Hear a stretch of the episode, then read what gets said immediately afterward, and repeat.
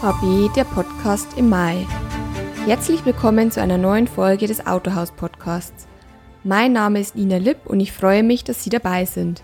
In dieser Podcast-Folge möchte Ihnen Autohaus-Herausgeber Professor Hannes Brachert Aufreger, Branchenimpulse und Mutmacher der vergangenen Wochen präsentieren. Dieses Mal dreht sich alles um die Frage, welche Anpassungszwänge bringt Corona mit sich? Hierbei handelt es sich um einen Auszug von HB, der Podcast. Den Podcast in voller Länge sowie weitere Themen zu Auto-Abo und Fahrzeugdesinfektion können Sie auf Autohaus Next hören. Unser digitales Informations- und Weiterbildungsportal ist für Autohaus-Abonnenten kostenlos. Hier finden Sie neben Artikeln und News auch Videokurse und Web-based Trainings. Suchen, finden und teilen Sie hier Ihr Wissen. Mehr Infos und den Podcast in voller Länge finden Sie unter next.autohaus.de. Und jetzt viel Spaß beim Zuhören gehöriges Branchenrumpeln und die damit verbundenen Anpassungszwänge. Jeder weiß, man muss Realitäten sehen, so hart sie oftmals auch sind, aber man muss schon hinschauen. Wir werden den Neuwagenmarkteinbruch über die ersten fünf Monate bis zum Jahresende 2020 nicht egalisieren können. Und zwar trotz dieser wichtigen Innovationsprämie, die ja auch so angedacht ist, sie soll ja im Juni entschieden werden, dass sie rückwirkend zum 16., 17. oder 18. März 2020 eben wirken kann. Das bedeutet in Klartext, die Kurzarbeit wird für einige Mitarbeiter auch in unseren Betrieben in der Arbeitslosigkeit enden, vor allem im Verkauf. Herstellerwerke standen still, das hat vielfache Auswirkungen. Nur ein Beispiel sei genannt. Lieferzeiten. Beispiel. Bei Daimler sollten bestimmte Neuwagen ursprünglich im Mai ausgeliefert werden. Sie kommen jetzt voraussichtlich im Juli. Wer badet das den Kunden gegenüber aus? Über den virtuellen Direktvertrieb ist da wenig auszurichten. Einmal mehr, halten alle Händler den Kopf hin und arbeiten als Brückenbauer die Liefermalaise ab. Welche Mehrarbeit, welche zusätzlichen finanziellen Aufwendungen sind allein damit verbunden? Notwendige Veränderungen werden nur durch aktives Handeln herbeigeführt, bei aller Würdigung der Meditation oder beherztem Beten. Jetzt ist die Zeit, Strukturanpassungen durchzuziehen. Das macht es jetzt gegenwärtig viel, viel leichter, hier neue Hebel gangbar zu machen. Viele Autohäuser haben zu hohe Fahrzeugbestände und, man schaue hin, obendrein oftmals noch die falsche Ware auf den Hofen stehen. Also Punkt 1 Abbau der Bestände. Zwangsläufig müssen die Verkäufer auch verstärkt aus dem Bestand heraus abverkaufen. Das bedeutet zugleich gezielte Anpassung der Provision. In diese Rubrik gehört dann auch die Notwendigkeit, dem süßen Gift der Tageszulassungen zu widerstehen. Ebenso auf jegliches Abnahmeprogramm zu verzichten. Da muss man hinstehen.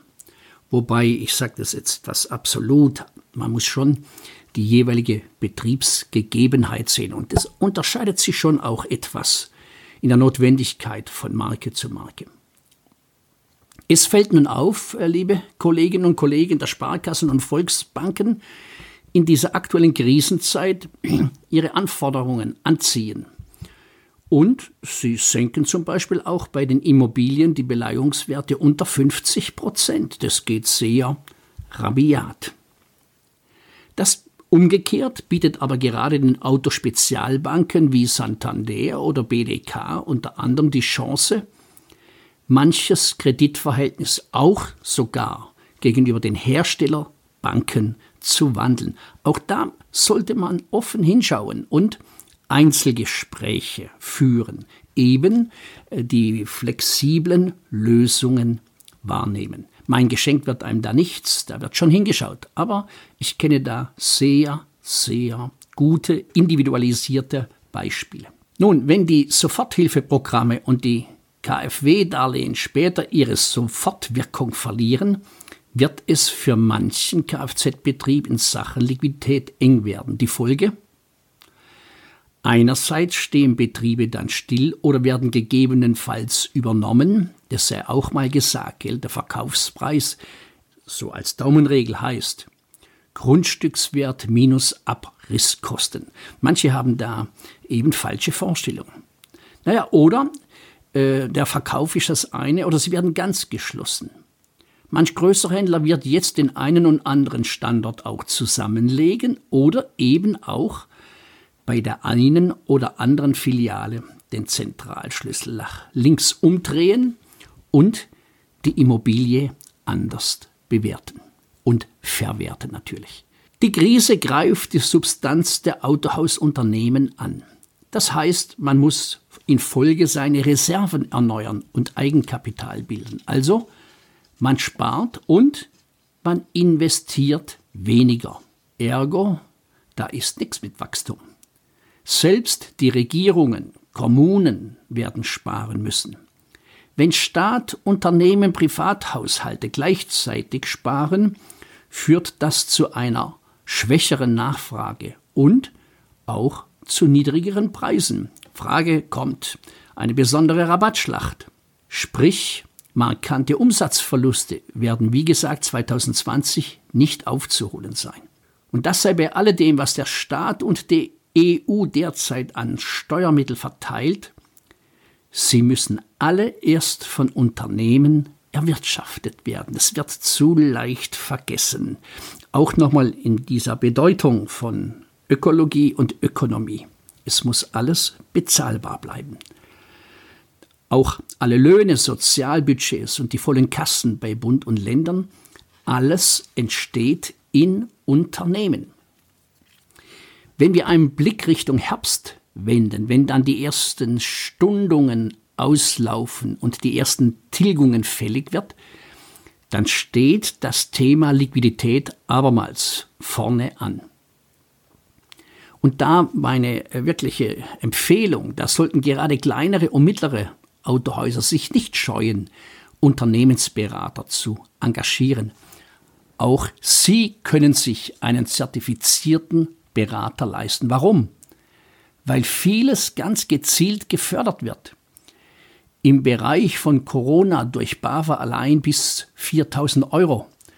Und da gibt es noch weitere Programme. Da ist dann die KfW, die Kreditanstalt für Wiederaufbau zu nennen. Oder auch Go Digital. Das ist eine Förderung für den äh, Mittelstand zur Digitalisierung der Zukunft, aufgelegt vom Bundeswirtschaftsministerium. Wer also hier gezielt in Sachen Digitalisierung, da stehen vor allem ja die ganzen Prozesse an, äh, wer sich da beraten lassen will, Go Digital.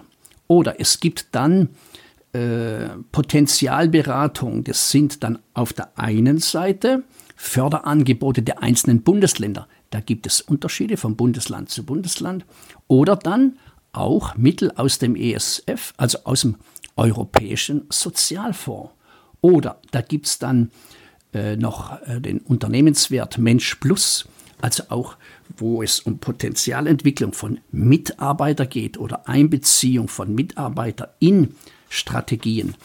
Ich darf Sie mal bitten, wer sich da eine Übersicht über die Fördermittel beschaffen möchte, der gucke mal nach im Internet von Dr. Pieper und Partner. Die haben da eine sehr gute Zusammenstellung gemacht über die ganzen Fördertöpfe.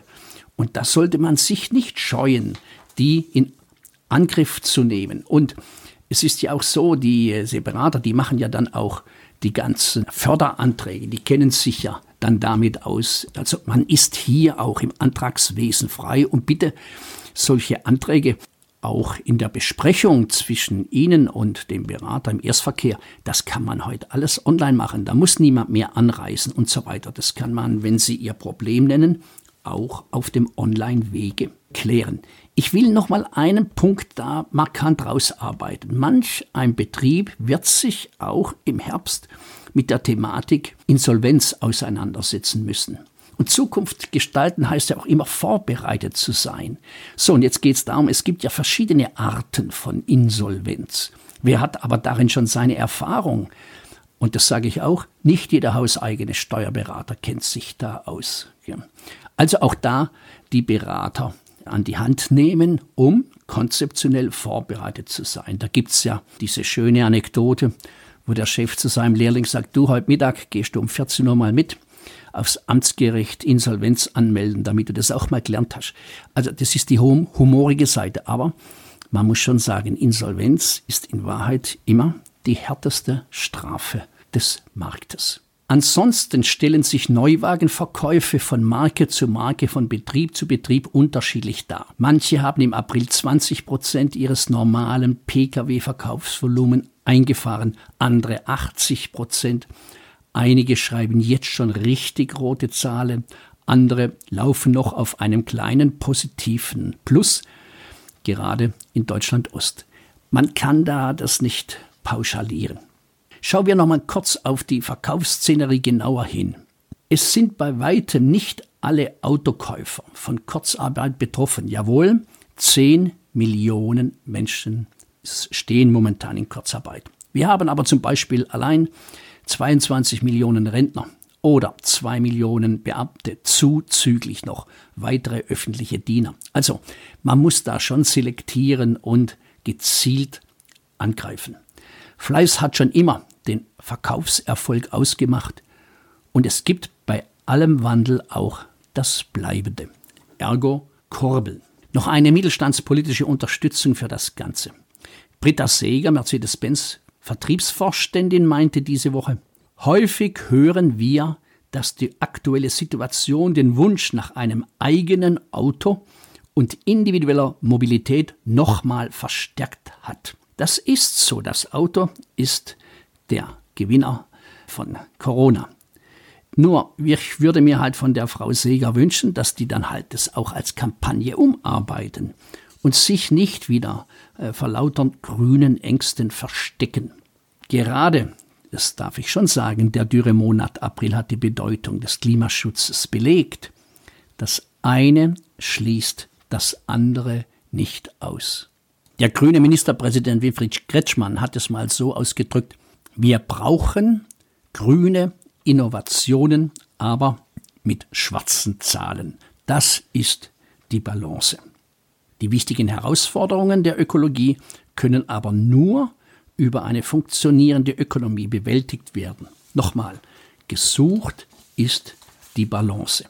Zur Digitalisierung sei es im Bereich der Schulen, der Verwaltungen oder auch den Unternehmen. Das hat ja auch Corona einiges offengelegt, worin da Defizite und Anpassungszwänge bestehen. Auf unsere Betriebe übertragen geht es ja nicht nur um das papierlose Büro oder die papierlose Werkstatt, Homeoffice oder Videokonferenzen, sondern ganz markant um die Digitalisierung aller Prozesse. Also auch von Online-Vertriebsplattformen, die zu schaffen sind. Papierende Leasingverträge mit 26 Seiten Umfange auszudrücken, das kann es nicht mehr sein. Ein Fazit. Wir werden alle einen starken Willen zur Veränderung brauchen, um uns für die Zukunft zu qualifizieren. Daher bleiben wir unablässig Lernende. Nachdem die besten Ideen im persönlichen Dialog gelingen, investieren Sie viel Zeit in die Mitarbeiterkommunikation. Die kommenden Monate entscheiden über Be or Not to Be nach Corona. Geben wir alle einmal mehr unser Bestes. Das war ein Ausschnitt von HB, der Podcast, von Autohaus-Herausgeber Professor Hannes Brachert.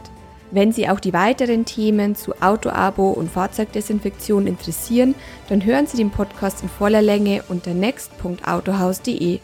Bis zum nächsten Mal.